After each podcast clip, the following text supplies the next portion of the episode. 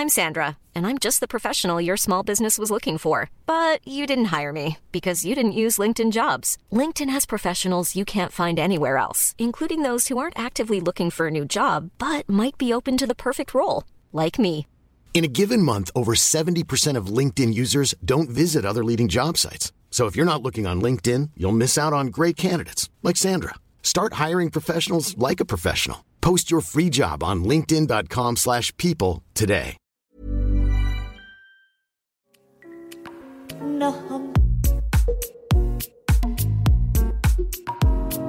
Test. 1, 2, 1, 2. Très bien. Alors, déjà pour commencer, bah, merci à tous et à toutes d'être là. Euh, donc, euh, la, table ronde, donc, comme on peut voir, c'est vous avez dit convergence des luttes. Euh, moi, je, voulais en fait évoquer cette, cette thématique parce que dans nos milieux militants et, en fait, de- dans nos vécus en fait de personnes racisées et ou queer, on a souvent donc euh, euh, cet impératif-là de parfois nier nos spécificités pour le bien commun, euh, qui est souvent donc en France, la France répu- républicaine, donc la thématique de la, race. Et j'avais vraiment envie de, parler de, cette thématique-là. Mais avant tout, j'aimerais déjà que vous vous présentiez chacun et chacune. Et ensuite, je vais pouvoir établir un peu les bases de cette thématique. Euh, bonjour, euh, moi je m'appelle Miguel, j'ai 20 ans, je suis étudiant en médecine et je suis aussi journaliste euh, au Bondi Blog et sur France Culture euh, par moment comme ça. Je pense je suis bi aussi, voilà. Je suis bi. Voilà. Je dis assez fort? Ah non, mais pardon, c'était parce qu'on n'entendait pas. Bonjour. Euh, moi, je suis Jean-Victor, j'ai aussi 20 ans et euh, je, je, je m'intéresse dans les- aux luttes queer, racisées et euh, plus particulièrement à donner de la visibilité aux personnes adoptées dans le cadre transracial. Bonjour, je m'appelle Soum, j'ai 25 ans. Euh, je suis militante euh, dans le collectif euh, Déracinés à Lyon. Donc j'ai évoqué hein, le fait que souvent en France, on va, on va, on va privilégier donc euh, la, la classe euh, dans, dans, dans le programme euh, euh, de lutte. Euh, comme un impératif qui regrouperait tout le monde. euh, voilà, la lutte ouvrière, c'est la chose la plus importante. Et euh, en fait, il faut, il faut aussi notifier que les luttes ouvrières ont été aveugles face aux, spécificités, en fait, aux problématiques spécifiques des ouvriers. Euh, on l'a vu aussi avec la lutte de mai 168, où en fait les ouvriers racisés euh, n'ont pas été entendus sur euh, leurs problématiques spécifiques. On a aussi, donc bien évidemment, le féminisme blanc civilisationnel qui lui a mis de côté toutes les thématiques liées aux femmes noires, antillaises, immigrées.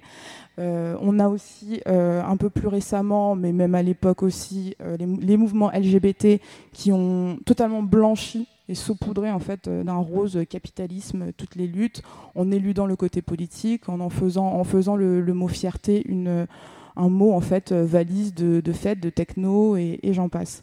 Et en fait, euh, sous ces thématiques-là, il y a une injonction à, à nous, aux personnes qui sont minoritaires, d'aller vers la majorité. Et en fait, moi, je voulais vraiment me questionner sur qu'est-ce que c'est la convergence des luttes. Et euh, en fait, vous que vous êtes mes invités, j'aimerais savoir euh, ce que ça vous évoque, vous déjà, la, convergence des luttes. J'ai une histoire assez particulière en fait dans mon militantisme parce qu'il faut savoir que j'ai grandi dans un milieu euh, très bourgeois, le 17e arrondissement, et donc j'étais entouré de discours conservateurs, néolibéral, racistes, LGBT-phobes. Et donc en fait j'étais pétri de ça et j'étais très très de droite en fait.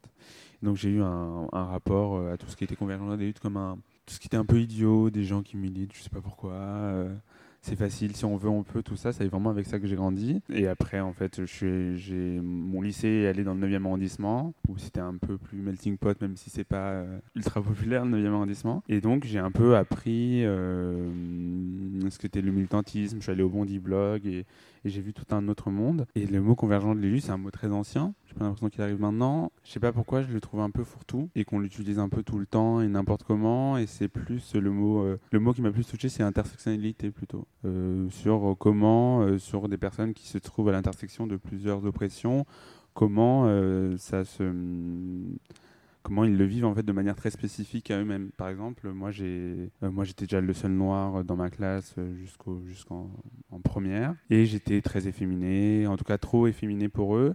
Et le fait que je sois noir et que je ne corresponde pas à, cette masculinité noire qu'on imagine, a fait que j'ai eu une, j'ai vécu une homophobie, une biphobie, qui était vraiment de la surprise en fait.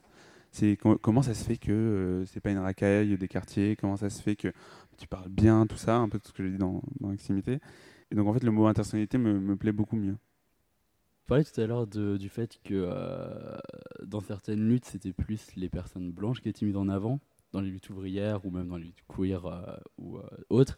Et je pense que ça, ça se rapporte vraiment à, à la phrase lutte des classes, mais pas lutte des races. Et là, je pense qu'il y a beaucoup de personnes blanches de gauche, que ça soit dans le PCF.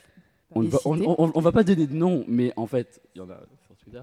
France Insoumise, France Insoumise ou euh, Génération, euh, qui justement s'approprient toutes ces luttes-là, mais qui nous nous effacent. Et je pense que c'est à partir de là où le mot convergence de lutte, comme tu disais, est un peu fourre-tout, dans le sens où nous, les personnes en minorité, que ce soit des personnes racisées, pour le coup, on est vraiment plus concernés, et que c'est plutôt une convergence de personnes privilégiées, on va dire, euh, au niveau racial, qui, elles, mènent leur lutte entre eux, mais qui, nous, nous effacent.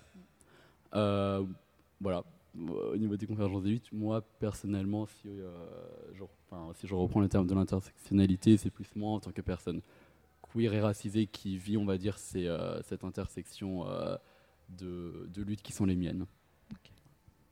Et pour toi, Soun Hmm, pour moi, je pense euh, euh, le, mot convergence de lutte, c'est un, mot un peu euh, fancy pour dire enfin collaboration, entraide, partage ou des mots similaires à ça. Pour moi, c'est un but commun et on, identifie entre guillemets un ennemi commun et qu'en gros, c'est des groupes assez différents qui se disent ah ben on veut travailler ensemble sur ce truc-là. Par exemple, on veut détruire le patriarcat par exemple.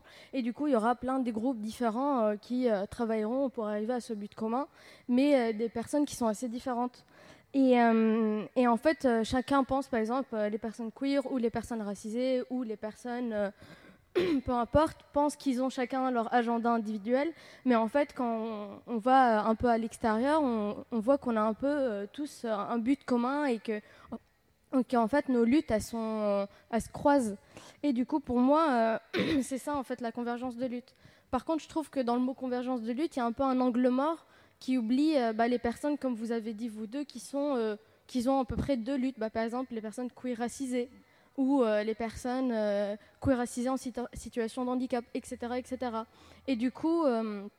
Et du coup, je trouve que la convergence de lutte, des fois, bah, elle, a elle a cet angle mort qui ne pense pas vraiment cette thématique-là, j'ai pas envie de. Même si on sait que actuellement c'est comme ça dans les associations, dans le milieu militant, il y a les personnes blanches qui sont, qui sont surreprésentées. Il y a le syndrome du sauveur aussi, c'est-à-dire euh, au lieu de se positionner en tant qu'alliés, ces personnes vont euh, avoir euh, un certain, une certaine fierté en fait à aider leurs frères et sœurs, leurs camarades euh, oppressés, opprimés, mais qui vont se mettre en avant au lieu de tendre le micro, justement de passer le micro et de donner la parole à ces personnes. Et en fait, moi je me disais, euh, nous en tant que personnes minorisées, vous avez évoqué l'intersectionnalité, comment on pourrait euh, décider du, du, curseur en fait de, de, nos, de, nos, luttes entre nous Parce que quand on voit, euh, par exemple, dans les, dans les, dans les, comment dire, dans les luttes LGBT, euh, dans la problématique queer, il y a aussi, par exemple, les personnes intersexes qui ne sont pas, qui ne sont pas forcément mises en avant.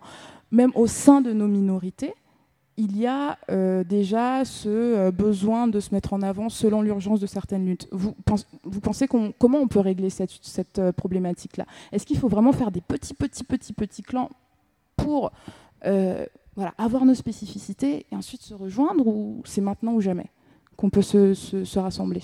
Moi, je ne suis, pas, suis pas forcément contre le fait qu'on soit un peu dissocié parce que je ne suis pas forcément d'accord sur le fait qu'on a un ennemi commun. Euh, il y a plusieurs systèmes d'oppression qui sont assez chaotiques et qui ont leur fonctionnement propre. Et, euh, croire qu'il y, y, a une sorte d'énorme État patriarcal, libéral, pénal, etc., une sorte de, mix, je pense que ça nous, ça nous bloque. Et euh, quand on est dans une lutte bien précise, euh, même s'il peut y avoir des problèmes, il faut toujours se demander qui n'est pas là. Euh, il faut essayer de comprendre les logiques de fonctionnement de l'oppression qu'on subit. Je vais prendre un, petit exemple. quand on voit le fonctionnement du système pénal, par exemple, l'incarcération, tout ça, tout ça, on voit que l'État, il sociabilise à des endroits où il ne faut pas sociabiliser, qui crée des, choses comme la société, l'ordre public, etc et qui euh, met la responsabilité sur euh, un individu qui serait le, porteur euh, responsable de tout ça. Et en fait, on voit que, par exemple, il y a des économistes libéraux, néolibéraux qui étaient contre tout ça, en fait. Et que dans leur logique, dans leur discours, ils avaient un... L'État ne, peut pas être partout, ils sont un peu contre l'État, pas anarchiste, mais contre l'État autoritaire qui s'octroie qui le droit sur les citoyens. Et on voit très bien là que euh, même s'il y a des logiques néolibérales dans le, dans le fait d'enfermer les gens, de mettre la responsabilité d'individualiser les personnes, euh, qu'il y a des discours néolibéraux qui pourraient combattre et qui combattaient, même dans le passé, les logiques pénales. Donc en fait, et même pour les personnes intersexes, le fait qu'elles soient en dehors, ou elles ont été oubliées, etc., mais c'est que quand, je subis, je ne subis pas la biphobie ou l'homophobie, euh, n'a pas, le même rôle, euh, ne, ne, fonctionne pas de la même manière que euh, l'intersexphobie, par exemple. Et qu'il y a une, bien une logique de, même s'il y a une logique du naturel, de ce que ça doit être un homme, de ce que doit être une femme, de ce qu'on doit faire, c'est que ce qu'ils subissent, c'est pas forcément la même chose. Et qu'il faut aussi les laisser parler de leur côté, bien sûr tendre le micro.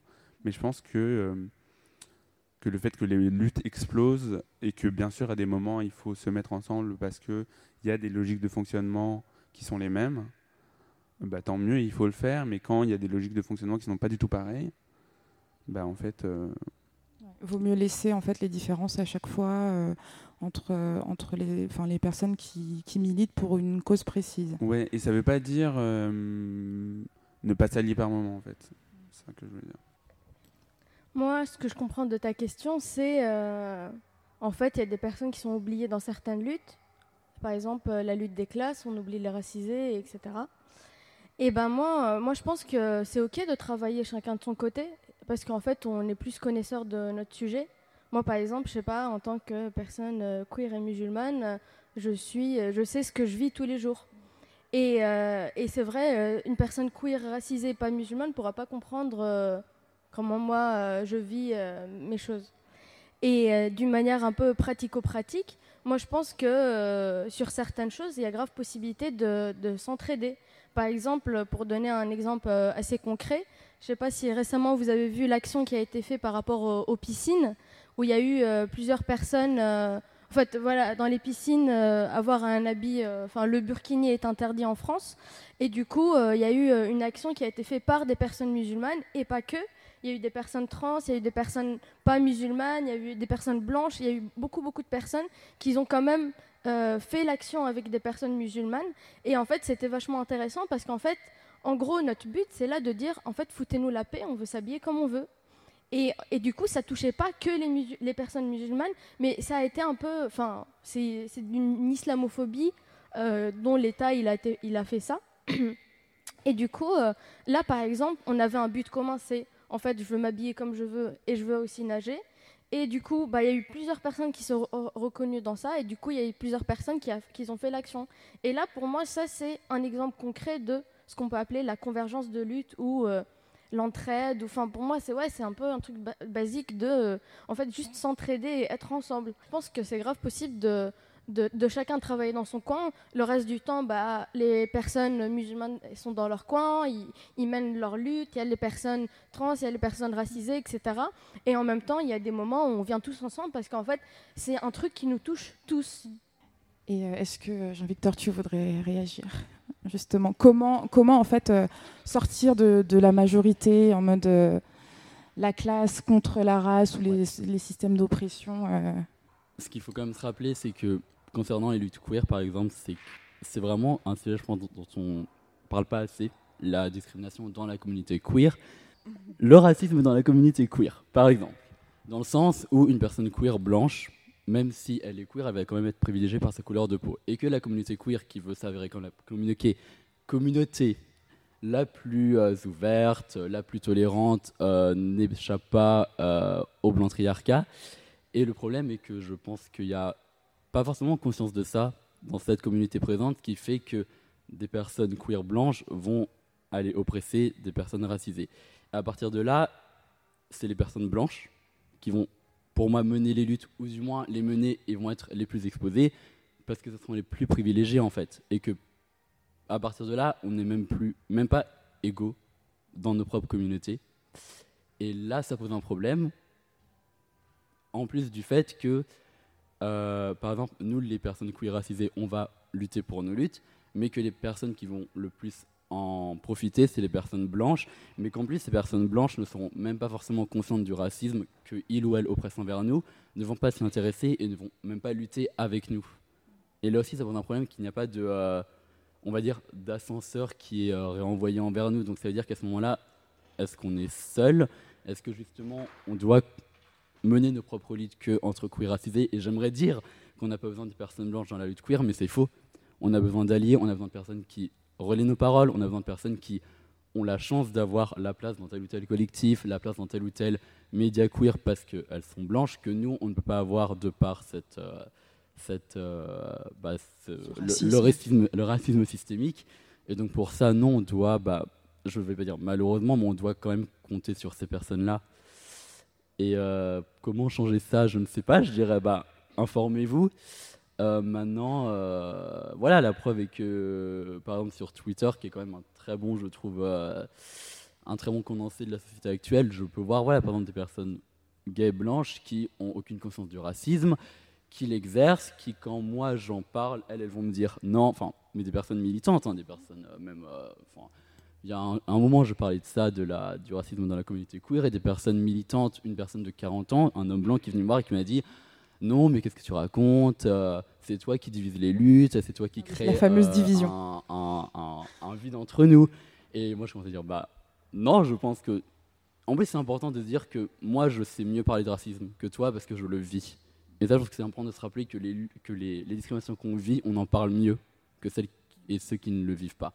Et donc, lui essayait de me dire que, euh, que, que, lui s'y connaissait mieux, et en plus de par sa, sa son ancienneté euh, dans, dans, les luttes. Donc il me disait, moi j'ai 40 ans, donc j'étais dans un collectif depuis plus longtemps que toi, donc je sais mieux que toi. Et c'est là où je pense qu'il y a quand même un, vachement un, problème de, euh, de, d'éveil de conscience vis-à-vis de tout ça. Je pense que tu as totalement raison, en fait aussi euh, ça, c'est hyper important ce que tu as dit. Mais je pense que aussi, ce qu'on oublie dans Convergence de lutte ou peu importe de ça, c'est qu'en fait, c'est pas juste euh, blanc versus non blanc.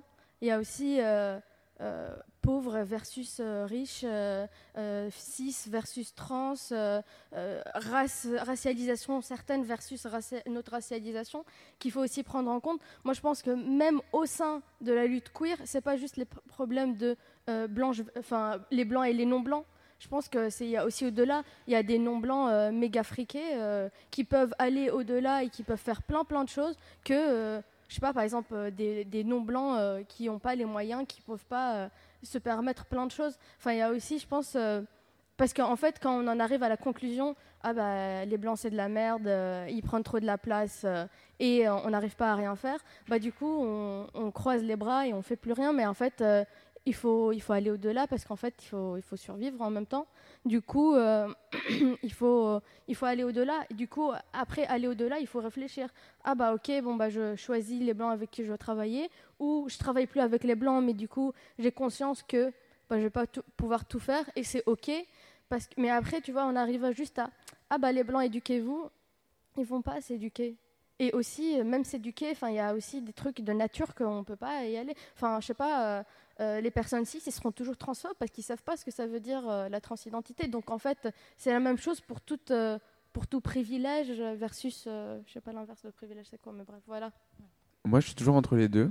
Entre je sais parce que je vis, parce que je vis l'oppression, et je sais parce que j'ai lu. Parce que j'ai envie de dire que le Miguel de il y a 6 ans, qui, 7 ans, qui était au collège et qui était entouré de blancs et qui voulait s'assimiler, qui vivaient euh, évidemment du racisme, ils savaient pas euh, forcément très bien parler du racisme, tu vois.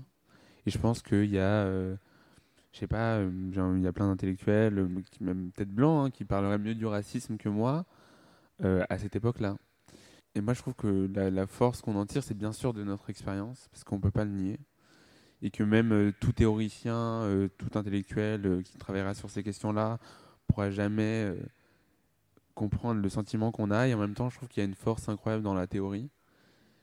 Et qu'il y a certains bouquins qui sont fous et qui, et qui peuvent parler de manière extrêmement bien du racisme et qui peuvent être écrits par des blancs. Quoi. Et voilà, je trouve qu'il y a une force dans la théorie, il faut jamais l'oublier. Et voilà. Mais la théorie, elle n'est pas accessible à tout le monde. Tu vois, moi, par exemple, euh, j'ai hyper du mal à lire. Moi, j'ai lu zéro bouquin. Et c'est pas ça qui m'a appris à comment me démerder dans ma vie, pas du tout. Parce qu'en fait, euh, lire, c'est compliqué. Des fois, pour certaines personnes. Moi, le français, c'est pas ma langue maternelle. La moitié des mots, je les comprends pas. Par exemple, quand tu m'as envoyé le mail avec les questions, merci, euh, mon mari, il était là et il m'a tout expliqué. Mais en fait, moi, je comprenais rien. Parce Ah mince, je suis désolée. t'inquiète pas. Comme quoi, tu vois. euh, Ouais, bah, en fait, parce qu'en fait, c'était assez compliqué, tu vois.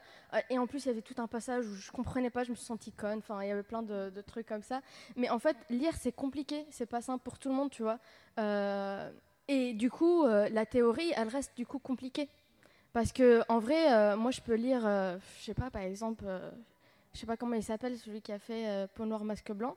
Et ben en fait, Fanon. voilà, euh, ça a l'air hyper intéressant. Moi, j'ai même pas pu finir deux pages tellement j'ai rien compris. Mais en même temps, je comprends ce que ça veut dire euh, être racisé en France euh, parce que c'est ma vie et, et je la vis. Et du coup, la théorie, elle, je trouve que c'est des mots hyper compliqués pour dire des trucs archi simples. Voilà, des trucs en fait. euh, ah bah écoute, et c'est pour ça par exemple, euh, petit clin d'œil sur euh, Marie da Silva, qui est, je sais pas si les gens la connaissent, du coup en fait qui est une coach pour les personnes racisées dans le milieu du travail notamment, mais entre autres, pour un peu survivre le travail. Et en fait, elle, je la trouve enfin, archi terre à terre parce qu'elle dit Ah bah écoute, Jean-Michel, il t'a dit ça, écoute, il faut faire ça, il faut faire ça, il faut faire ça. Et c'est hyper pratique. Alors qu'elle, je suis sûre qu'elle a lu tous euh, les bouquins, mais elle le traduit d'une de quelque chose hyper simple, terre à terre et pratico-pratique. Et, la théorie, c'est bien simple et mignon pendant un moment, mais après, à la fin, on peut pas aller au-delà. Je pense, enfin, c'est mon avis. Et euh, en fait, de ce que vous dites aussi, j'ai l'impression qu'il y a un besoin de. On en revient aussi hein, par rapport à la table ronde d'avant. C'est euh, ce besoin de pédagogie. Parce que pour expliquer la convergence de lutte, pour expliquer à des personnes qui n'ont pas un but commun pourquoi elles devraient mettre de côté euh, la classe, on va reprendre parce que voilà, on va reprendre le, thème, le thème du classisme, mettre de côté la classe pour euh, voilà, en fait, changer leur regard par rapport euh, à la race, par rapport à, la thématique de la queerness, etc il faut apprendre, en- il faut, il faut apprendre à ces personnes-là aussi. Et, en fait, ça passe par, des, par un travail militant. Est-ce que vous, vous sentez encore la force de le faire pour le bien commun, justement, comme tu disais Soun. Très honnêtement, euh, je suis arrivé à un moment je crois plus à la pédagogie. Euh, comme je l'ai dit, j'ai grandi dans un milieu très blanc, très bourgeois et tout. Et je pense que à partir de vraiment de la première où j'ai vraiment compris que bah bon, euh, t'es PD, ça va pas changer, t'es noir, ça, ça va pas changer non plus. Et il va falloir que tu euh, que éduques les gens. Et j'ai vraiment fait ça. Donc je faisais vraiment des, cours particuliers de théorie à mes petits potes blancs qui ouvraient pas ces bouquins et qui avaient juste la paresse intellectuelle de les ouvrir en fait. Euh, et donc j'expliquais, alors euh, James Baldwin il a écrit ça, alors Franz Fanon il a écrit ça, alors c'est faut pas dire nègre parce que c'est raciste et tout, vraiment. Et tu vois que ça marche pas. Et moi il y a un moment clé, c'était j'ai donné des cours de chimie à des élèves qui étaient plus petits que moi. Et là, c'est le, déjeuner et ils disent nègre entre eux. Je raconte ça souvent. C'était vraiment un moment clé pour moi. Et ils disent nègre entre eux. Et moi, je suis là, mais wesh. Et ils disent entre eux. Une fois, deux fois, et la troisième fois, je dis, mais en fait, on dit pas nègre. C'est raciste, en fait, on dit pas. Et là, euh, des gens qui n'y connaissent rien, qui n'ont rien vécu, disent, mais en fait, euh, Miguel, t'as pas compris, le, le racisme, c'est un état d'esprit. C'est un état d'esprit, ça marche pas comme ça. Et là, je suis là, et je commence à leur expliquer, en fait, Nègre, c'est ça l'histoire. euh. Et là, il me coupe, il fait, non, mais en fait, j'étais aux États-Unis, tout le monde le disait. Je fais, en fait, toi, t'es avec tes noirs américains, et donc, normal, toi, t'es avec des racistes. Et, euh, et en fait, je me vois faire l'histoire du mot, du concept et tout. Et donc, je viens de donner des cours de chimie, je donne des cours de racisme, et ça passe pas. Ils comprennent pas. Et c'est quand je m'énerve que je joue l'arrogant, que je joue, en fait, j'ai vécu tout ça, de quoi vous me parlez, vous êtes des merdes, que tout d'un coup, il y a un truc qui a changé. Que les gens savent, moi, je sais, pour moi, les gens savent. Tu peux pas vivre dans ce monde et pas savoir qu'il y a du sexisme, en fait. Tu peux pas vivre dans ce monde quand tu vois Adama Traoré mourir et te dire que peut-être euh, Adama, il a cherché, en fait. Les gens savent et tout marche au déni. La bourgeoisie, elle marche au déni. Comment tu peux vivre aujourd'hui en France? Comment tu peux voir les gilets jaunes se plaindre de donner de la merde à leurs enfants et de croire que, en fait, ils n'ont pas besoin d'expliquer. Tout ça, ils savent. Et moi, le- quand je parle de la théorie, que je trouve que c'est beau, c'est pas tant parce qu'elle m'a appris quelque chose qu'elle a cassé tous les discours de dénégation que j'avais en, enregistrés en moi depuis mon enfance. Les gens savent. Peut-être qu'ils savent pas tout. Peut-être qu'ils ne savent pas précisément, mais ils le savent. Et on n'a pas besoin d'être pédagogique. On a juste besoin de leur faire comprendre que soit ils doivent euh, ça- arrêter de faire semblant, soit on va les dégager. Je sais pas comment, après, mais il faut leur faire comprendre ça. Tu veux réagir, Jean-Victor? Euh, bah, concernant euh, l'injonction à la pédagogie, euh, je pense que c'est quand même important de dire, enfin moi personnellement, quand j'ai pu faire de l'injonction à la pédagogie, je me dis quand j'en fais déjà, je suis, je suis dans une position vulnérable. Parce que je suis là à parler avec une personne qui n'est pas concernée par mes oppressions pour lui dire ce que je vis, pourquoi cette personne doit me croire alors qu'elle va pas forcément me croire et en plus venir me rétorquer ce que je raconte c'est faux en, disant des réponses comme celle-ci. Donc ça prend mon temps, ça prend mon énergie, ça peut me drainer, ça peut m'énerver, ça peut me rendre en colère, ça peut me rendre triste et ça peut aller euh, jusqu'à des, des, breakdowns. Et je pense qu'à ce moment-là, je me dis, est-ce que ça en vaut vraiment la peine? Est-ce que la personne à qui je vais aller expliquer mes, les oppressions que je vis va écouter? Est-ce qu'elle va être apte à écouter et est-ce qu'elle va être apte à se déconstruire? Et à la fin, va se dire, oui, peut-être que tu as raison. Enfin, peut-être. Oui, tu as raison. Et c'est à partir de ce moment-là où je me suis dit, maintenant, actuellement, en tout cas, je, décide de parler du sujet comme le racisme, comme les luttes queer ou euh, l'adoption, uniquement soit des personnes concernées, parce que maintenant, je préfère me concentrer et dépenser cette énergie-là pour des personnes concernées, mais qui ne sont pas forcément déconstruites pour leur expliquer, euh, enfin pour expliquer, pour les aider possiblement tout ça, comment on m'a aidé à comprendre ce que c'est le racisme, que à des personnes déjà qui ne sont pas concernées parce qu'elles ne sont pas ma priorité, mais en plus de ça, euh, je me dis voilà, est-ce que j'ai l'énergie de le faire? Et si c'est pas le cas, maintenant j'utilise la technique euh, des, des- ressources. Donc si une personne vient me demander qu'est-ce que c'est le racisme, qu'est-ce que c'est l'homophobie, après, dans des notions peut-être plus, euh, peut-être plus précises, et là je dis j'ai pas l'énergie de t'expliquer, donc je t'envoie tel article, je t'envoie tel podcast, je t'envoie tel livre, selon, euh, voilà, selon la personne, si elle préfère écouter, si elle préfère lire, voilà, vraiment, euh, parce que je pense que maintenant on a quand même la chance d'avoir Internet et d'avoir des ressources énormes, vraiment, euh, il y a vraiment des militants et des militantes qui font un taf énorme et qui, qui abordent tous les sujets divers et variés, et je me dis, tu vas écouter ça, ou tu vas lire ça, et si, si ça t'intéresse vraiment, tu le feras. Mais moi, là, j'ai pas envie, parce que j'ai pas envie de me fatiguer, parce que je suis trop fatigué aussi d'expliquer, parce que c'est fatigant d'expliquer pourquoi euh, bah, euh, ce que je vis tous les jours, pourquoi, euh, pourquoi je me sens pas en sécurité forcément quand je me balade dans la rue, parce que, euh, parce que le jour à Châtelet, j'étais dans un escalator et t'as un groupe de, personnes qui ont, imité l'accent asiatique, bah, j'ai pas l'énergie pour ça. Ou voilà, qui font voilà, des yeux bridés, ou des personnes qui vont venir me voir.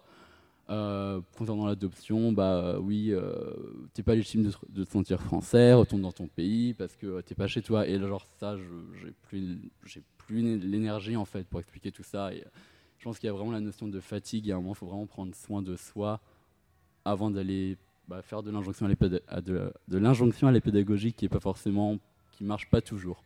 Voilà. Hum, moi, c'est vrai que ça fait quand même euh, hyper longtemps que j'ai arrêté de faire de la pédagogie, euh, si on parle euh, vers les blancs. Hum, Je travaille que avec des personnes blanches à qui on est plus ou moins sur la même lignée politique, où j'arrive à m'entendre avec eux, où j'ai totalement des intérêts à voir avec eux. Ils ont de l'argent, ou ils ont des espaces à nous donner, à nous fournir, etc. Mais par contre, pour moi, la pédagogie, elle va au-delà du coup de blanc, non blanc. Euh, je sais que moi, j'ai déjà pu. Après, pédagogie, je trouve que c'est un mot un peu euh, compliqué pour dire juste je raconte ma vie ou j'explique quelque chose. Mais euh, moi, ça m'est déjà arrivé de parler avec des personnes racisées, queer ou pas queer, hein, françaises, sur. ah bah en fait ça veut dire quoi de quitter un pays qui est en guerre ah ça veut dire quoi bah aller à la préfecture une fois dans l'année avoir une tête de séjour etc parce qu'il y a des personnes qui savent pas et c'est ok enfin moi parce que du coup je choisis c'est des personnes dans mon entourage proches etc euh, et, sur d'autres choses, par exemple, ça veut dire quoi de porter le voile en France, etc. Euh, et du coup, bah, moi, mon choix de pédagogie, il arrive à bah, des personnes à qui, qui sont autour de moi et que j'ai envie qu'ils comprennent, moi, ce que ça veut dire pour moi, ça ou ça. Et du coup, bah, pour moi, ça devient moins euh, une injonction ou un truc hyper lourd, mais ça devient plus un truc, bah, écoute, bah voilà, moi, c'est comme ça. Et je suis sûre que moi, j'ai plein d'angles morts sur toi, ta vie. Du coup, et bah comme ça, on, est, on vit mieux ensemble, quoi. Des trucs comme ça. Après, dans des milieux militants et politiques, euh, la pédagogie, effectivement, c'est vrai que moi, je la fais euh, plus du tout euh, avec des personnes blanches. Mais par contre, bah, par exemple, être invité à, à extimité et parler, bah, ça, c'est une forme de pédagogie puisqu'on a quand même passé une heure et demie à parler. Et du coup, toi, tu as fait un taf de ouf pour après éditer, etc. La publication, et notamment, ça, c'est tout un travail de pédagogie. Nous, avec Déraciné, quand on se casse le cul pour faire euh, euh, des, des interventions, des festivals, etc., et eh ben, on, l'ouvre à tout le monde. Et ça, c'est une manière de faire la pédagogie. Donc, ça rejoint un peu ce que Jean-Victor disait, du coup, de. Euh, bah, en fait, la pédagogie, elle se transforme que, ah bah, si toi, chouchou, je vais t'expliquer ce que tu as fait, c'est pas bien que je crois pas à la pédagogie, mais en fait, euh, je fais pas de pédagogie sur ce que je vis. Du moins, euh, par contre, je fais de la pédagogie avec d'autres mecs. Euh, sur le sexisme, sur ce que ça veut dire, etc., sur les lectures que j'ai pu avoir. Et, j'ai vu, en fait, dans, ma manière par le passé de me dissocier des anciens des, mecs, putain, mais je disais pas ça mais c'était clairement ça mon comportement. Putain, mais les mecs, qui sont tellement sexistes. Comment je fais pour pas être sexiste? Et c'était pas du tout ça, mais c'était comment. Euh, si j'ai un regard critique sur moi-même par le passé, c'était ça. Et, et, comment en fait utiliser cette euh, proximité masculine qu'on a entre les mecs euh, quand on est dans, dans, entre, entre nous, en fait dans les, dans les, dans les cercles en non pas forcément, bah, pas du tout choisis, mais qui sont là parce que c'est comme ça que le monde est. Exactement. C'est là où, en fait, je crie pas sur la personne. Et euh, même si par moments ils peuvent avoir des, des, propos euh, aberrants, mais c'est que tu utilises cette fausse proximité qui est totalement juste là entre dominants qui se kiffent. Et pareil pour mes, euh, pour mes amis extrêmement bourgeois sur les gilets jaunes. Qui, comment ça? Je peux pas faire mais J'ai vraiment eu ça de mes courses à Louis Vuitton. Est-ce toi, Miguel, qui est de gauche, est-ce que les gilets jaunes vont être à Louis Vuitton pour que je fasse mes courses Noël? Et moi, j'étais là, genre, waouh. Et là, je m'énerve pas parce qu'en fait, qu'est-ce que ça fait euh, m'énerver contre la personne? C'est juste moi me construire en, personne euh, tellement de gauche et tellement bien et qui fait pas ses courses à Louis Vuitton pour Noël. Alors je dis, mais en fait, tu dis pas ça parce que c'est de la merde et tout. Mais en tout cas, j'utilise cette fausse proximité-là pour éduquer sur, sur des questions qui, là, forcément, ne, me touchent pas. Merci. Et euh, bon, là, j'ai une question un peu apocalyptique. Euh, imaginons, imaginons là, demain, il y a une loi en fait qui, euh, en tant que personne racisée, euh, en tant que personne queer, en fait, nous enlève nos droits, je sais pas, à la santé. Bah, il, existe clairement, par exemple, le don du sang des personnes gays, notamment les, homosexuels en France.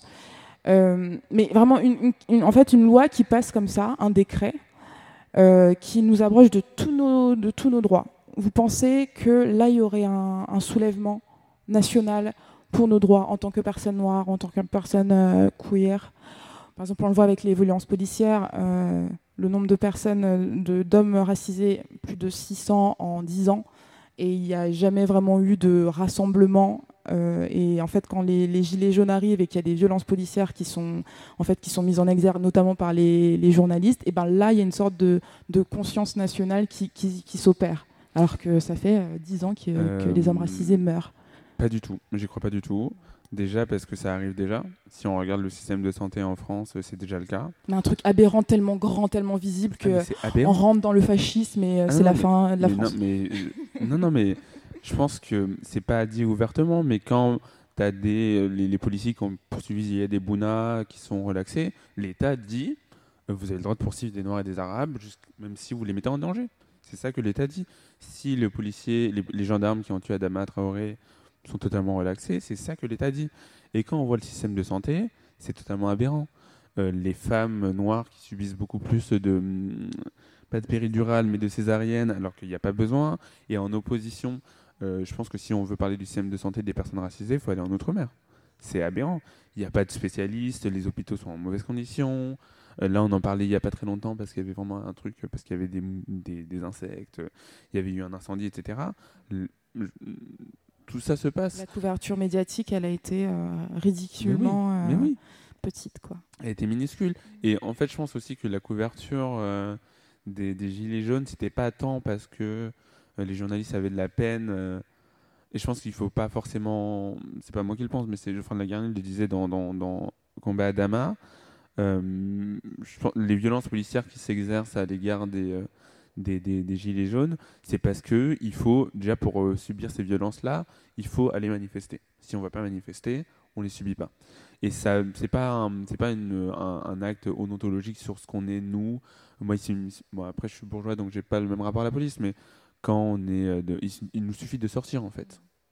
Et, euh, et c'est ce qui se passe. C'est que si les gens arrêtaient de faire semblant, c'est qu'ils verraient que, bah, en fait, euh, les femmes racisées sont très maltraitées par le système de santé, qu'il y a tout ce qui est euh, pour les femmes maghrébines, le comment ça s'appelle?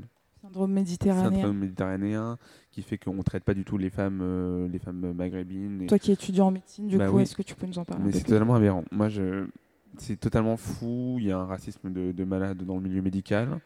Et d'ailleurs, il faut voir euh, de, comment, comme- qui devient médecin en fait. C'est que les études de santé, euh, à ma génération, donc ça veut dire il y a vraiment deux ans, c'était 5000 euros l'année la prépa pour la première année. Mais à Paris, ils ont arrêté les redoublements, donc c'est 10 000 euros. 10 000 euros pour devenir médecin. Et, euh, en fait, déjà, c'est que, c'est que des blancs, fils de. Ma mère est médecin, c'est, je pense que c'est pour ça que je suis là. C'est des fils de fils ou filles de médecins, euh, etc., etc. Et je pense déjà quand on voit qui est la population qui soigne, on n'est pas du tout étonné. Et, euh, en même temps, euh, c'est totalement aberrant. Le nombre de, patients qui meurent. Euh, pareil pour les dons d'organes. Il y avait une étude qui était de 2016, je crois bien, qui prouve que avec euh, en, en enlevant, parce qu'il y a toute l'histoire de compatibilité pour les dons d'organes, en enlevant ça, on voyait qu'il y avait beaucoup plus d'attentes pour les personnes racisées pour avoir un- un- une, un tran- une transplantation de foie, etc., etc. Et je pense qu'on peut voir ça pour tout et n'importe quoi. Et même, euh, comment dire, qui a accès aux soins Bien avant même d'être à l'hôpital et qu'on te maltraite, euh, on voit très bien que, par exemple, SOS médecin, il va pas partout. Il va pas dans certains quartiers. Euh, il faut voir les services d'urgence de, certains quartiers. Euh, et il y avait un- une très belle émission, euh, Des pieds sur terre, sur France Culture, qui, et c'était des, des- médecins, de, de- des urgentistes de banlieue qui vous expliquent que c'est totalement fou. Et en plus, rien qu'à voir le nombre de médecins par habitant dans les quartiers populaires. Je pense qu'il y a accès aux soins, qui et même on voyait, et là c'est pas forcément par rapport aux médecins et au système de santé, mais qui a accès à la culture médicale, aux soins d'urgence. Il y, avait une carte de l'île de France avec le taux de survie pour euh, quelqu'un qui fait un infarctus du myocarde. Quelqu'un qui a un infarctus, comment, euh, on reconnaît? Et on voit très bien que dans tout euh, 17e, 16e arrondissement, etc., et le centre un peu de Paris, c'était aux alentours de 8%. Et pareil pour la banlieue, sauf les Hauts-de-Seine, où c'était 8 ou 9%. Et dès qu'on était dans les quartiers populaires, c'était euh, 5-3%. Donc on voit très bien qu'il y a une culture euh, qui a accès à la culture médicale, etc. Et on peut aller très très loin comme ça. Et euh, ce truc apocalyptique, on l'est déjà en fait. Ouais. Ouais, c'est, mais c'est juste que du coup, c'est en fait, euh, ça, ça s'immisce dans les champs sociaux, dans les couches sociales, et c'est pas décrété en fait. Euh, c'est pas, euh, c'est pas un décret. Voilà, euh, aujourd'hui, le 1er janvier 2020, euh, telle population est totalement discriminée, etc. Et c'est ça aussi, en fait, je pense le, le piège, quoi. C'est que c'est, depuis des Même- années et des années, quoi. Je sais même- pas si vous voulez réagir aussi après. euh. Bah, j'avoue, je je sais pas s'il y a un truc euh, euh, extranomique qui va se passer s'il y aura des gens dans la rue. J'espère. J'espère. Après, euh, je sais pas, en France, je sais pas trop, j'ai pas assez vécu ici pour voir si vraiment euh, les- la grève et compagnie, ça marche trop. Euh, Enfin, moi, je vois juste, euh, par exemple, ce qui s'est passé avec la SNCF.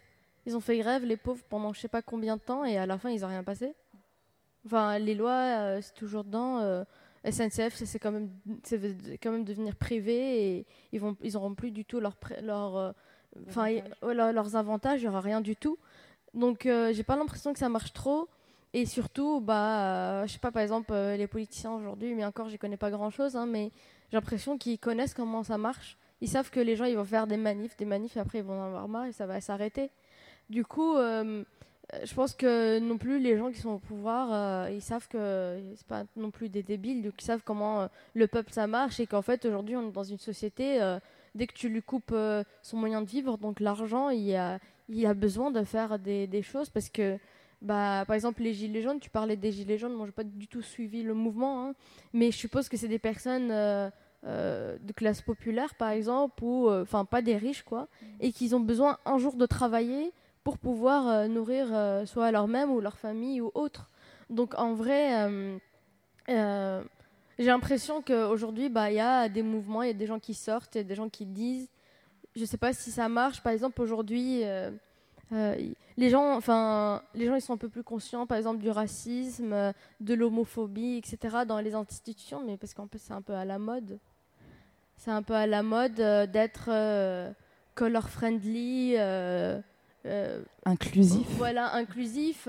Moi, j'ai une copine qui a pris un job à l'université. sa chef, elle, elle dit le mot woke. Donc, alors qu'elle est totalement pas woke. Enfin, mais elle le dit, elle l'utilise, elle dit qu'il faut l'être, il faut non, non, non. Mais elle sort des blagues racistes à, n'importe euh, quel moment. Donc, en vrai, je pense que c'est vraiment une, image qu'on essaye de se donner. C'est un peu du capitalisme, quoi. On essaye de vendre un truc avec l'image qu'on a, mais en vrai, ça marche pas trop. Donc, en vrai, euh, j'espère que ça arrivera pas, ce truc, ce moment. euh, vraiment, même si ça arrive petit à petit, hein, d'une manière ou d'une autre, je pense qu'il y a plein d'angles morts dans, nos vies qu'on voit pas et que c'est la haise. Et en fait, euh, ce qui, moi, ce qui m'a m'a amené à cette question, c'est quand tu as parlé de l'action euh, menée dans les, dans les piscines, c'est qu'en fait, ça touchait les libertés individuelles. Et donc là, il y a eu des alliés. Le corps, le vêtement, l'apparence, l'image. Là, tout de suite, là, on peut rassembler. Mais alors, quand ça touche des personnes spécifiques un peu de loin, comme ça, euh, c'est très dur à. Je sais pas si. Et euh, tu encore, ça n'a pas euh, marché. Enfin, l'action de la piscine. Enfin, je sais pas si quelqu'un a suivi à la fin, mais Oui, ils ont été, je pense, escortés avec. Ils ont fermé la. Ouais, piscine voilà. et après le traitement Voilà. médiatique. euh, C'est pas, ça a pas marché. Donc en vrai, on peut faire euh, du, du bruit, mais je sais pas euh, si ça va marcher, parce qu'en vrai, c'est ça. Si on fait du bruit pour faire pression sur quelque chose, mais je pense pas que ça marche comme ça en vrai. hein. Euh, alors, qu'est-ce que je veux dire? L'apocalypse. Ah yes. Euh, L'apocalypse. Alors je sais pas si on y est encore, mais euh, comme, euh, comme vous avez dit, je pense que le, la, la France a un gros problème avec euh, toutes les questions de, de discrimination, euh, surtout le racisme, et je pense qu'on a pu le voir dernièrement avec euh, l'affaire concernant Lilian Thuram et ses propos.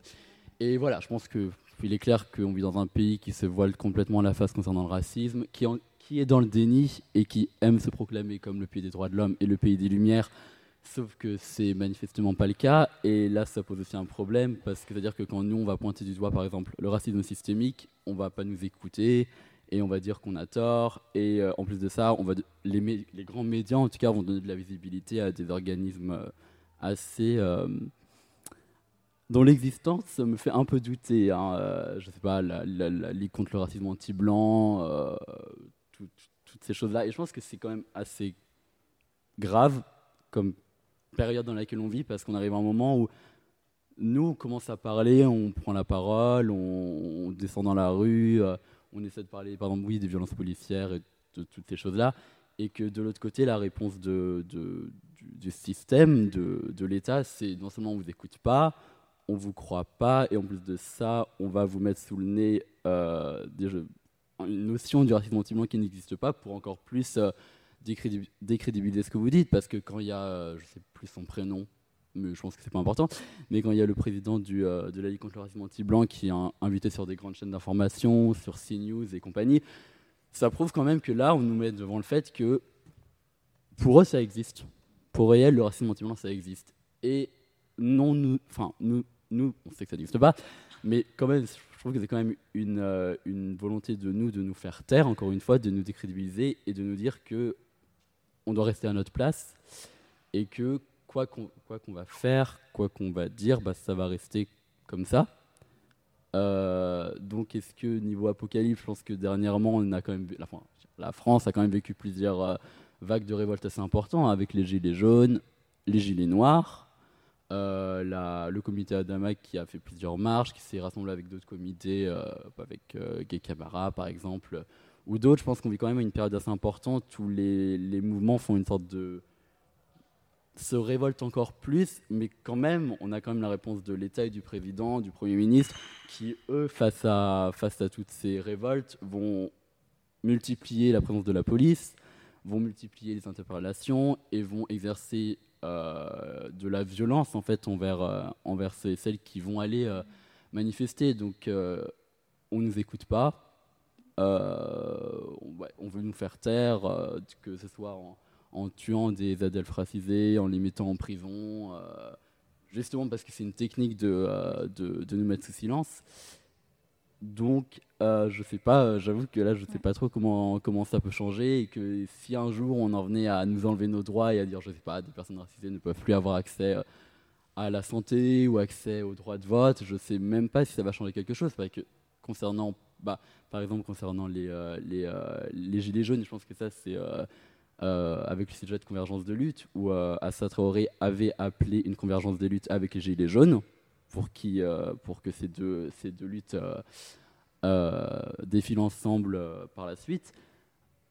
Mais force est de constater que aussi avec l'affaire Westive, moi j'ai quand même eu des personnes dans mon entourage pas concernées par les violences policières ou qui n'en sont pas conscientes, n'étant pas forcément racisées ou ne sachant pas forcément, qui commencent à dire ah c'est vrai que les violences policières ça existe, et vraiment, c'est nouveau en fait, pour, euh, on va dire pour des personnes comme ça qui n'en, ont pas conscience, c'est, euh, bah, nouveau et qu'il faut quand même, enfin c'est la preuve quand même qu'il faut que un des leurs, si je puis dire, soit victime de ça, pour que là il y ait un éveil. Mais encore, je sais même pas si les personnes qui vont euh, aller, qui, qui vont aller manifester pour Steve ou qui sont proches vont finalement aller faire le lien avec aussi les violences policières et tout le racisme systémique qui en découle, alors que c'est quand même là le problème.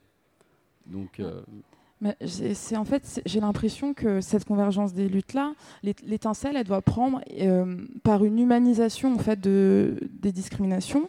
Sauf que les personnes racisées, en fait, elles sont déshumanisées. Steve a été humanisé. Certes, c'était un slogan. Oui, mais euh, il y avait donc la, photo de ce jeune homme-là, euh, sa vie, une biographie, etc. Adama, enfin Adama Traoré, euh, il a fallu la biographie euh, sortie par sa sœur. Il y a trois ans. il y a trois ans. Il y a ce côté. Donc, du coup, en fait, vu qu'on marche pas mal en tant que personne sociale, en tant qu'animaux sociaux, on va dire, on marche par l'émoi, par l'émotion, et ben nous on, nous, enlève ce droit-là. Du coup, euh, on converge pas vers, vers, nos luttes à nous. Enfin, c'est cette impression-là. Je sais pas si tu veux rebondir là-dessus, Miguel. J'allais dire, et puis même concernant, Steve, dès que cette affaire-là a pris, tout de suite, il y a eu les grands médias qui en ont parlé, euh, il y a eu des reportages, il y a eu des, articles. Et je pense que c'est, quand même important de, de, de quand même que, comme tu dis, les personnes racisées, par, par exemple, ne sont pas humanisées, parce qu'on vit dans, un, dans une société, dans un monde quand même où le spectre de la normalité est d'être une personne euh, blanche, euh, c'est hétérosexuel. Et dès qu'on ne rentre plus dans ce spectre-là, on est genre éparpillé autour. Et euh, que concernant par exemple le combat Adama ou d'autres euh, combats de, de, familles qui ont eu des, des, des, proches qui ont été victimes de violences policières, ces personnes-là ont dû se battre elles-mêmes dès le lendemain de, du meurtre, de, de, l'assassinat de, de, leurs proches. Donc ces personnes-là ont dû prendre de leur temps, de leur énergie, ont dû mettre leur vie de côté pour aller, euh, pour aller militer en fait et pour, pour demander la paix pour euh, justice, voilà, justice et paix vis-à-vis de ce qui s'est passé, alors que, on va dire, Steve n'en a pas eu besoin, parce que tout de suite les médias sont accaparés l'affaire, et bien évidemment, il faut justice et paix pour cette personne-là aussi, mais ça prouve quand même qu'au niveau des, des, humanisations, nous, en tant que personnes racisées, on est obligé de, de, de on n'est pas sur la même échelle d'égalité, et que nous, on doit se battre par nous-mêmes parce que on est seul et qu'on va recevoir aucun soutien de la presse ou des grands médias, si ce n'est des médias indépendants hein, comme euh, Mediapart ou, euh, ou de journalistes. voir un retour de bâton. Euh, oui. Donc à partir de, de la justice, des médias. Oui, parce que enfin voilà, l'affaire Adamas c'était il y a trois ans, Gay Camara c'était il y a deux ans, je crois. Enfin, c'était pas le lendemain. Il n'y a pas eu une couverture médiatique énorme comme euh, comme il y a eu pour Steve. Et je pense que là, ça pose aussi, voilà, ça pose la problématique du, de, bah, de la déshumanisation et du fait qu'on doit en faire plus pour se faire entendre, encore plus pour se faire entendre. Mais qu'est-ce que ça va donner en fait? Donc. Euh, Euh, ouais, et euh, par rapport à la convergence des luttes, euh, ce, qui a, ce, qui a, été très beau avec le combat à Damas, c'est qu'ils n'ont pas dit on rejoint les Gilets jaunes pour le soutenir, c'est ils ont dit on est les Gilets jaunes depuis 20 ans. En fait. C'est qu'eux, ils sont Gilets jaunes, les personnes des quartiers populaires racisés sont beaucoup plus ostracisées. C'est que. C'est que on a un accès difficile, encore plus difficile à l'emploi, aux prêts, etc. etc. Euh, et, j'ai trouvé très beau qu'ils disent qu'en fait, eux aussi souffraient des, des souffrances euh, économiques. Et il y avait même Guy Camara, euh, pendant la conférence de presse après la, troisième marche à Dama, qui dit qu'au début, lui, il aussi, il avait un, phénomène de retrait en disant mais non, en fait, les Gilets jaunes, c'est des fachos, je ne vais pas être avec eux, etc., je ne vais pas être affilié à eux. Et la chose, c'était pas tant de, converger, mais c'est de réaffirmer qui étaient les victimes, euh, comment dire, qui n'étaient pas là en fait dans tout ce qu'on parlait quand on parlait des victimes, etc. Quand on parle de, des personnes oppressées, il faut toujours se demander qui n'était pas là. Et en fait, il y avait majoritairement des personnes blanches, certes, mais qui souffraient de d'oppression sociale. Et le, comité Adama a dit, mais en fait, nous, on est là depuis le début. Et vous parlez pas de nous. Et c'est pour ça que j'aime beaucoup plus le terme intersectionnalité. C'est que c'est pas dans une addition euh, des oppressions. C'est pas dans une euh, juste c'est quoi le, le sexisme, c'est vraiment comment les choses s'opèrent à un point de vue très précis. En fait, comment c'est quoi le c'est que tout est intriqué en fait. Le rapport à la police, la, pauvreté, le fait qu'on n'a pas accès à l'emploi et que en fait les seules manières de sociabiliser c'est euh, être en fait euh, être en, bas du bloc avec ses potes, etc. Et, qu'on est exclu encore beaucoup plus rapidement de l'école, etc., etc. Et sur euh, juste par rapport au fait que tu as dit que oui, quand il s'agissait des des de, manifestation à la piscine, l'événement à la piscine, etc. Et quand ça touchait au corps, ils ont réagi. je vais juste dire que sans parler, sans pas du tout contre l'événement de la piscine, mais que euh, Théo il s'est pris une matraque euh, dans les faits, il s'est fait violer et il s'est rien passé. Et on a quand même débattu sur. D'où la déshumanisation. Ouais. Est-ce qu'il n'a pas cherché un peu Théo quand même hein? Est-ce que parce qu'il a, il a dû insulter les policiers fait, Il a insulté les policiers quand même et il y avait un, mec de l'IGPN qui dit euh, Oui, en plus on a dit négro, bon c'est pas très grave. Et en fait, je sais pas. Je sais pas si jamais on nous prendra pour ce qu'on est. Moi, j'avais une dernière question. Donc, on a, as évoqué aussi l'intersectionnalité. Euh, je me disais dans nos, dans nos luttes en tant que personnes minorisées, pas forcément donc euh, les personnes blanches contre les personnes racisées. Nous, déjà, comment euh, donc converger du validisme à, à l'homophobie, à la lesbophobie, à la queerphobie en général. en fait, je me, je me demandais est-ce qu'on a, a les moyens de mettre en place une sorte de réflexion autour de ces intersectionnalités-là? Est-ce qu'on pourrait justement converger, mais déjà commencer par la pédagogie, mais entre personnes minorisées? Est-ce que vous pensez que c'est possible, ça? Ce serait quoi votre idéal pour vous pour euh, je, vais, je, vais, commencer, parce que j'ai le micro. Euh, moi, je pense qu'il faut toujours faire parler les personnes les plus minoritaires. Je pense que euh, une femme noire lesbienne qui parle de ce qu'elle vit, euh, elle parle très bien de ce qu'elle vit en fait. Et euh, elle parle autant de c'est quoi les LGBT-phobies, euh, c'est quoi le sexisme, c'est quoi. Et elle m'aide aussi en fait. Qu'à travers sa parole, elle, elle m'aide dans mon combat à moi aussi. C'est qu'il faut toujours se demander déjà qui n'est pas là et, et faire parler les personnes les plus minoritaires parce que c'est là où tout se joue, où toutes les logiques de fonctionnement des oppressions qu'on vit, c'est, elles, sont elles sont concentrées. Euh, je pense que moi qui parle de ma vie de noir, etc. en France, c'est moins fort que Assa Traoré qui parle de c'est quoi la vie de son frère en fait. Parce que moi j'ai grandi dans des milieux très bourgeois et le pire que j'ai vécu c'était des tu parles bien, tu vois. Ce qui est horrible, hein, mais c'est pas du. Moi je me suis fait contrôler deux fois dans ma vie et c'était une fois dans un quartier populaire en fait. Mon petit frère il s'est fait contrôler plus que moi, c'est parce qu'il a un style, euh, je mets des gros guillemets, mais street, tu vois. C'est pour ça, c'est qu'on s'est dit, mais qu'est-ce qu'il faut dans ce quartier? Et, euh, et, et, voilà, c'est toujours plus fort de faire parler les personnes les plus minoritaires. Et, ça met en exergue beaucoup plus de choses en fait. C'est que quand on fait parler, bien sûr, ça, on va pas faire parler de la personne qui a toutes les oppressions et c'est débile, mais euh, en fait démultiplier les discours et, euh, et faire parler les et une, par exemple, je vais faire une petite pub, pub mais il y a une série sur Netflix qui s'appelle Special et c'est un, il est, il est gay et handicapé, en situation de handicap. Et, euh, et c'est super fort en fait ce qu'il dit sur c'est quoi être en situation de handicap, c'est quoi, c'est quoi le validisme et c'est quoi le validisme en fait dans les communautés queer où euh, surtout, il habite à Los Angeles donc il y a vraiment un truc de, de corps, de par rapport à la... bref. Et en fait c'est toujours quand on fait parler les, personnes les plus minoritaires que je trouve qu'il y a quelque chose qui. Voilà. Moi je pense euh, c'est grave possible de, travailler tous ensemble en, en minorité, enfin entre minorisés. Euh, ça dépend pour quel sujet.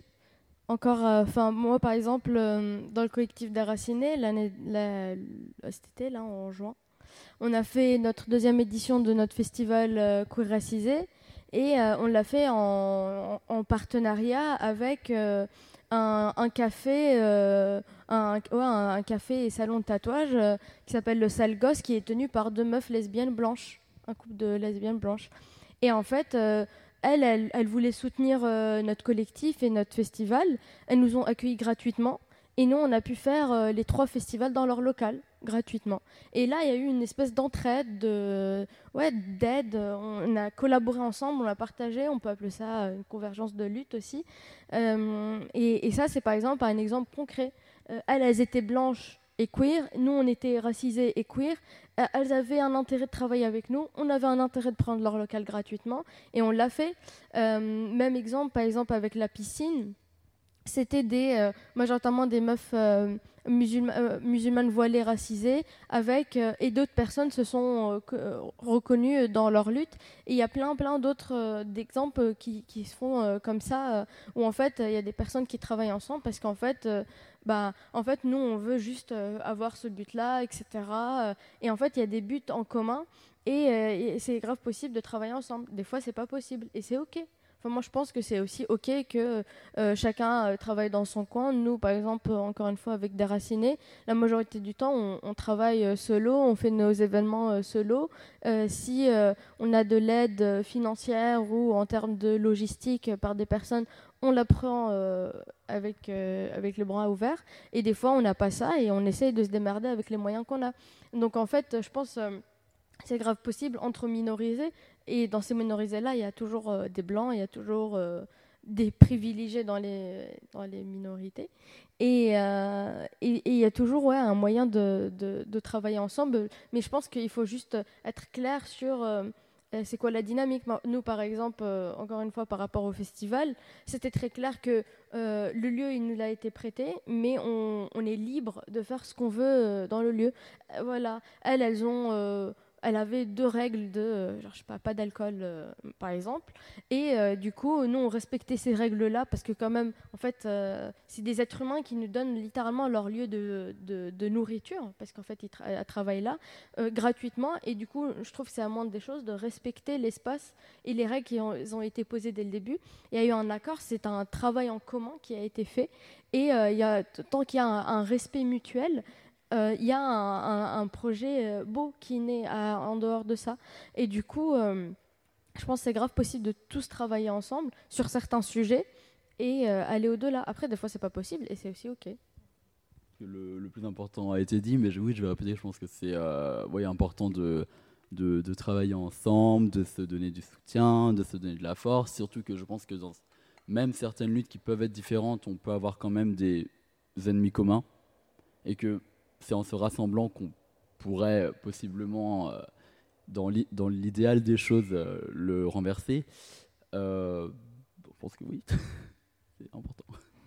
Est-ce que vous avez des questions? On va essayer d'être un peu rapide. Euh, ça va être une question un peu vague, mais euh, euh, pour vous, c'est quoi l'avenir du militantisme, ou en tout cas de votre militantisme? Comment est-ce que vous, vous voulez, enfin, ouais, comment est-ce que vous voulez vous organiser par rapport à tout ce que vous avez dit là, euh, la situation telle qu'elle est maintenant? Enfin, je sais que personnellement, bah, j'ai j'ai été militant, je ne sais pas si je peux dire que je le suis toujours. Et, et ouais, il y a beaucoup de choses qui m'ont déçue dans le militantisme, mais pas tant euh, dans intrinsèque au militantisme, mais plus le fait qu'on a toujours le même travail à faire et c'est hyper répétitif et ça prend beaucoup d'énergie et euh, c'est difficile de garder euh, sa santé mentale là-dedans en fait. Et, et d'un autre côté, il y a aussi ce côté, on ne sait pas si, ce qu'on fait, ça a vraiment un impact. Est-ce que c'est concret ce qu'on fait? C'est difficile de, rester connecté à ça. moi, personnellement, je me posais souvent la question de est-ce que, est que ma famille se sentirait concernée de ce que je fais? Alors que, bah, a priori, ça, touche, ça touche au racisme et qu'elle qu'elle vit de plein fouet. Mais mais pourtant, j'ai l'impression que c'est complètement euh, décalé de leur réalité, quoi. Et euh, ça fait partie des raisons pour lesquelles. Enfin, et puis il y a aussi le fait que dans les milieux des coloniaux, c'est souvent très académique et, euh, et c'est pas forcément adapté pour la précarité dans laquelle j'étais. Et, et, ça fait partie, enfin tout ça, des choses qui, qui m'ont un peu éloigné du milieu militant. Et du coup, ouais. Hum, moi, j'avoue, bah, je suis d'accord avec toi en fait J'en ai marre euh, du milieu militant. Euh, ça fait un moment que je réfléchis, je me dis, euh, par exemple, j'ai passé un sale hiver, j'étais triste et seule dans mon lit, il y avait personne de mes copains sur Instagram qui prenaient des nouvelles de moi, tu vois.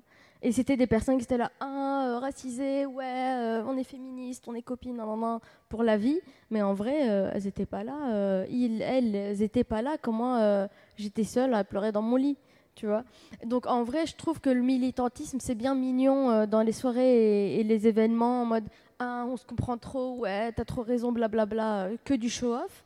Mais en vrai, euh, j'étais seule et j'avais pas de copains. Et, et, du coup, bah, moi, perso Pardon, moi, personnellement, dans ma vie, ce que j'essaye de faire, c'est juste en fait euh, m'entourer euh, des gens euh, qui me font du bien et ça peut être des personnes blanches, m'entourer de ma famille qui est à côté de la plaque sur les questions queer, m'entourer des gens qui m'aiment vraiment et qui me veulent du bien. Et c'est pas grave en fait si les personnes-là comprennent pas certaines choses, j'essaie de leur expliquer des fois quand j'ai envie et des fois non. Et, et voilà, l'avenir du militantisme, ça sera pas trop avec moi moi, enfin, j'essayerai. Après, moi, je, tiens beaucoup au collectif où je suis, surtout qu'on est à Lyon et qu'en fait, on n'est pas à Paris. Du coup, c'est un peu décentré et on a vraiment une place. Euh, importante euh, et on fait vraiment des, événements comme nous on le veut, euh, des petits événements de coloriage pour les personnes racisées et on est là à dessiner des trucs et on, est, et on boit du thé et c'est chill et c'est tranquille et on n'est pas trop dans le show-off et chacun fait son truc et c'est des événements qui nous fait du bien sans être grandiose et, et je trouve c'est dans les petits trucs ce qui fait du bien. Ouais, c'est. Je sais pas si j'ai répondu à ta question. Si, grave. Enfin, je trouve que c'est hyper important ce que tu as dit de s'éloigner en fait un peu du performatif, de ce truc euh, genre euh, il faut que ce soit rentable, il faut que non et juste au final, euh, si ça nous fait nous sentir bien dans un environnement qui est pas forcément pour nous, c'est cool. Alors, alors ce matin, il y avait une, une autre table ronde sur militer sans se noyer et c'était super intéressant, super enrichissant. Il y a, je pense, il y a eu beaucoup de thématiques qui auraient pu répondre à ta question, euh, euh, surtout sur la santé mentale. Euh, parce que le militantisme, enfin, je pense, moi j'ai un peu du mal à me considérer comme militant parce que je sais pas, est-ce que je suis légitime de, de, de, me considérer comme parce que je ne fais pas partie d'un collectif, euh, j'ai jamais monté quoi que ce soit, j'ai été là en, à certains événements en, allié, mais j'ai jamais forcément été actif. Donc déjà, c'est une question que je me pose. En plus de ça, ça reste un, dire, un poids sur les épaules dans le sens où, par en parlant d'événements, euh, bah, que le musantisme, c'est quand même dur à vivre mentalement parlant. Euh, dans le sens où quand je peux me retrouver à des événements comme celui-là, comme, euh, quand je me retrouve avec des amis ou des amis qui sont militants ou militantes sans forcément parler de ces sujets-là, bah, je suis bien parce que je suis dans un environnement safe, tout ça. Sauf qu'après, je vais me retrouver seul. Et là, ça va être plus compliqué. Euh, là où personnellement je puise ma force et où je me dis c'est légitime ce que je fais et ça sert, ça a été ces derniers jours, quand euh, j'ai commencé à parler d'adoption sur Twitter, même s'il y a eu des, des, retours assez euh, mouvementés, mais on va dire que les retours mouvementés dans le sens positif, on fait que quand même ça a fait parler, donc ça prouvait que ça dérangeait certaines personnes. Mais euh, et là où voilà où j'ai reçu des messages de, de personnes adoptées, qu'elles soient concernées, ou ce qui m'a encore plus touché de la part de, de, parents, de parents qui ont adopté ou de parents qui veulent adopter et qui sont venus me voir et qui m'ont dit bah voilà on a lu tes tweets, on a écouté le podcast et voilà ça nous a beaucoup appris et ça nous intéresse vraiment comme sujet et on veut en savoir plus en fait. Et sans rentrer dans l'injonction de la pédagogie, moi c'est vraiment par des messages comme ça, par des encouragements comme, comme cela, que moi je puise ma force et où je me dis c'est important ce que je fais. Après encore, c'est quand même assez compliqué parce que des fois j'ai pas le courage de répondre à ces messages-là. Et je me dis, mais vu que j'ai l'impression par. Enfin, je sais que je suis pas le seul à être une personne adoptée, mais disons que quand des personnes viennent te voir comme ça et que je ne sais pas forcément vers qui les rediriger, je me dis si je leur réponds pas, elles vont rester sans réponse.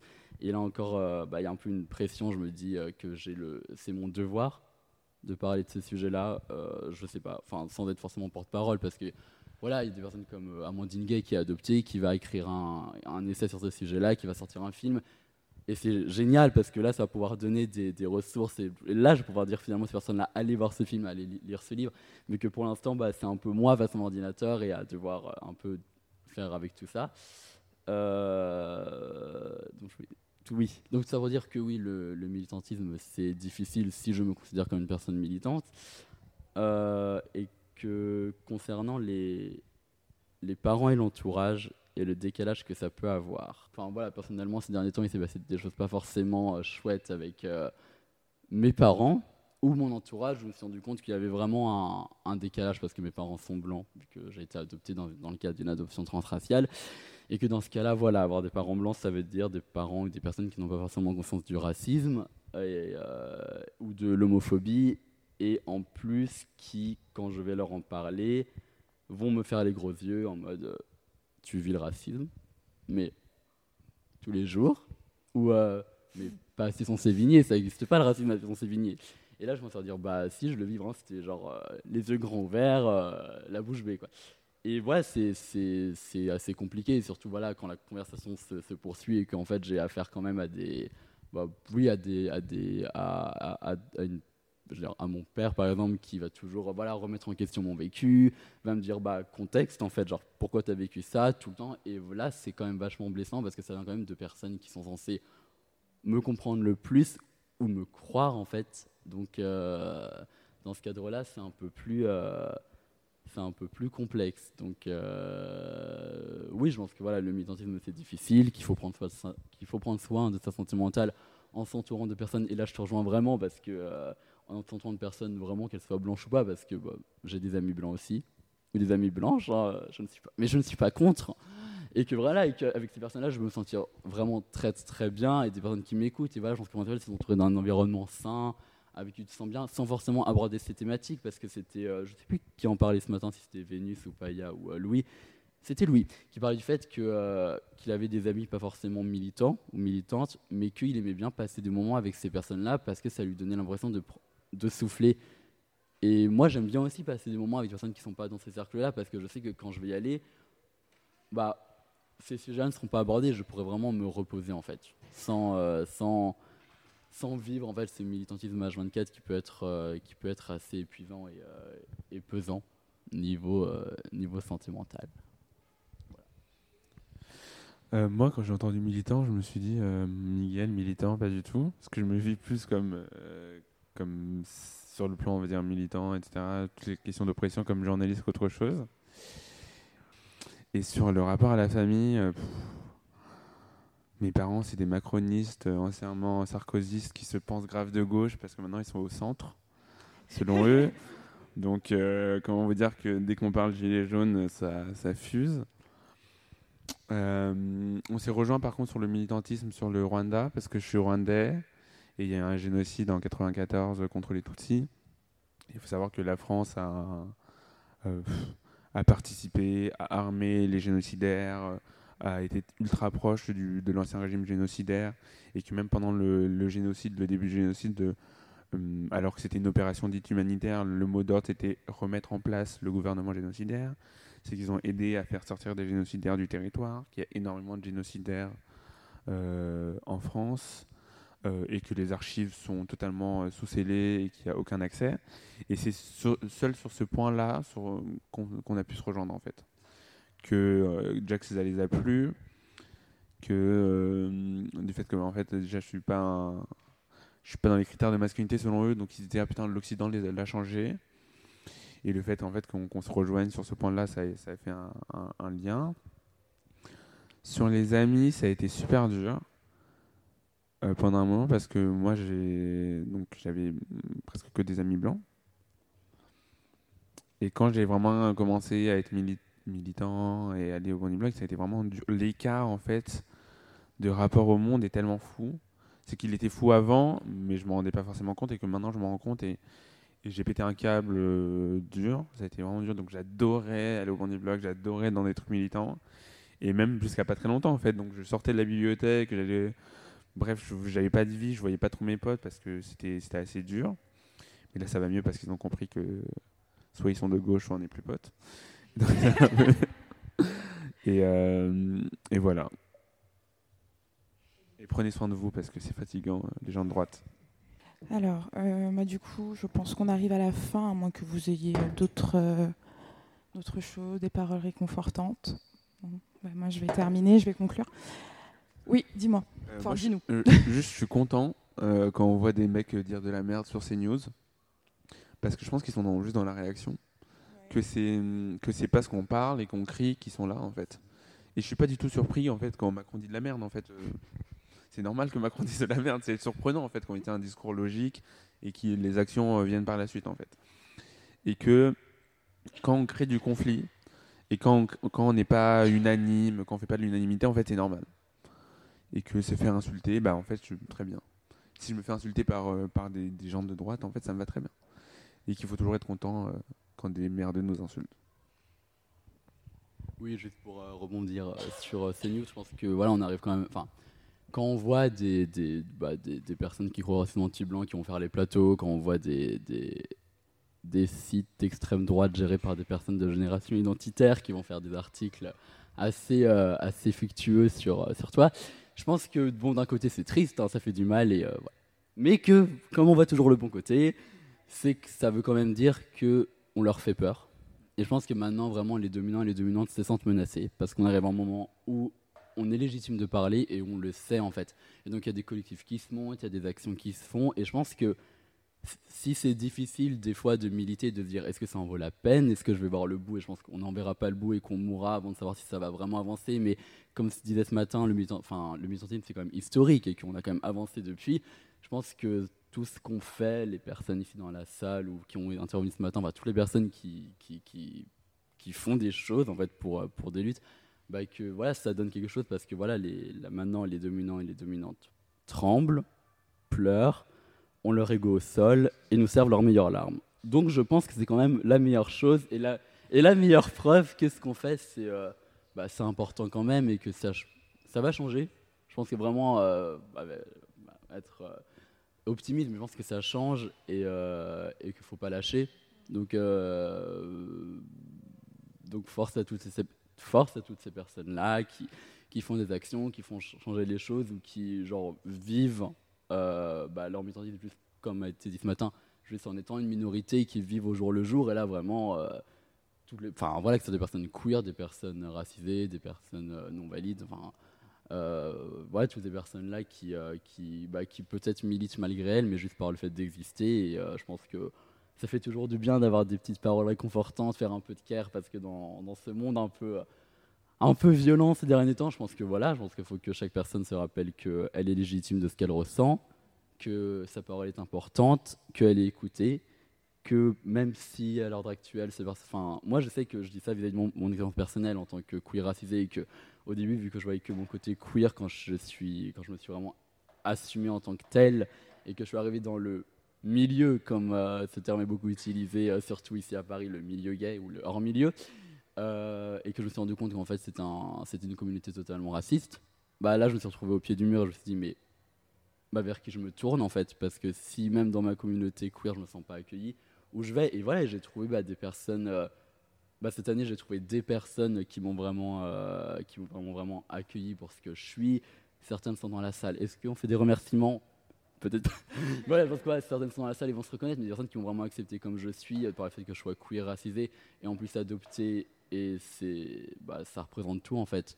Donc vraiment, voilà, toutes les personnes qui, sont, qui, sont, qui sont minoritaires, bah, leur dire que qu'elles sont valides, qu'elles ont de la valeur, que leur existence est importante et qu'elles ne se taisent pas, et surtout que euh, est là et qu'on n'est pas seul à porter des luttes et que si on en a marre un moment, on peut faire une pause et il y aura toujours des gens pour prendre le relais, mais que personne n'est seul. Bah, Peut-être euh, faire attention les uns et les autres. Euh, je pense euh, on n'est pas tous on n'est pas tous au taquet, on ne connaît pas tous tout. du coup, c'est ok si on fait des petites bêtises et si on est bienveillant et on est là et on est là à, vouloir apprendre et comprendre. Personne n'est parfait et du coup, ce qui compte, c'est qu'en fait, on essaye et qu'on soit pas, surtout, je trouve dans entre les personnes queer racisées, enfin, c'est vraiment la guerre et c'est nul, quoi. Enfin, pourquoi euh, C'est nul. Personne n'a le temps pour ça et il vaut mieux faire attention les uns les autres, essayer d'être le maximum doux et attentif. Euh, et, voilà, quoi. Merci. Et en fait, ce qui ressort de, de, de cet échange, pour moi, c'est que même si on n'est pas inscrit dans un collectif, même si on est dans un collectif, euh, on part de, vécus qui sont individuels, on part de récits qui nous sont propres, euh, souvent dit à la première personne. Et en fait, c'est nos vécus qui, nous permettent de rayonner dans un, rayon défini, large ou pas, selon les connaissances, selon les cercles euh, qu'on intègre dans notre petit cercle. Et en fait, je pense que c'est ça qui fait la convergence paradoxalement, euh, c'est le fait d'être euh, individuellement porté vers la, pour la convergence, se dire que à un moment donné, euh, mon individualité, elle va s'associer à d'autres personnes pour le bien commun. Et ben c'est ça en fait qui, on n'est pas forcément dans des cases, on n'est plus tenu de respecter l'agenda de l'assemblée de tel collectif parce que en fait on peut pas se réunir avec un tel parce que ils ont eu plus de subventions. Enfin, j'extrapole, mais en tant qu'individu, en tant que personne, eh ben, on a ce, cette responsabilité, ce devoir et ce droit aussi, du coup, de converger euh, sur des thématiques qui nous, portent, qui nous tiennent à cœur. Et en fait, notre génération, elle est au fait de tellement de choses qu'on peut se dire qu'on on a, on a aussi euh, cette chance-là euh, d'aller vers des sujets qui, qui, nous interpellent vraiment. Et ces sujets vont résonner aussi avec d'autres justement par rapport à l'intersectionnalité. Donc on, est pluriel et nos luttes sont plurielles. Et c'est le fait qu'on soit pluriel qui à un moment ou à un autre va faire qu'on va converger à mon humble avis. C'est comme ça que je le ressens c'est voilà c'est ce partage là c'est extimité c'est euh, et, euh, et, voilà. Et j'aimerais bah, vous remercier. Oui vas-y. Vas-y et vraiment, je pense que c'est, enfin, vu qu'on arrive, euh, enfin, mm pas au terme de cette journée, vu qu'il y a encore plein de choses là qui vont se passer, mais je pense que c'est vraiment important de vous dire merci à toi bah, et Anthony, et euh, pour vraiment tout ce que vous faites, pour euh, les, les, les, les, personnes que vous mettez en valeur. Enfin, moi, c'est vraiment la première fois que je parle d'adoption, vous avez vraiment changé ma vie. Donc vraiment, merci pour ça, et je pense que c'est le cas pour, que c'est le cas pour vraiment, que c'est le cas pour énormément de personnes qui ont Merci pour votre écoute. Merci de nous avoir donné un espace où on se sentait safe, où vous avez euh, relayé, c'est tout ce qu'on demande. Et donc voilà, je pense que c'est vraiment aussi grâce à des personnes comme vous qui, qui, prenez l'espace euh, qui nous est pas donné de base et qu'on va y arriver ensemble. Et je pense que rien que pour ça, on peut vous applaudir pour tout ce que vous faites. Euh, Merci. À tout. Merci énormément et je crois que je vais chialer donc on va aller, on va aller regarder les drag queens là, on va, on va, on va twerker, on va bouncer enfin là, j'en peux plus. Merci à vous. C'était Extimité, le récit de la conscientisation et de la déconstruction de personnes minorisées. Retrouvez-nous un dimanche sur deux sur Apple Podcast, iTunes, Spotify, SoundCloud. Pensez à nous mettre 5 étoiles et plein de commentaires. S'il vous plaît, merci. Le générique était un extrait du morceau Tonabi de l'artiste Persian Empire.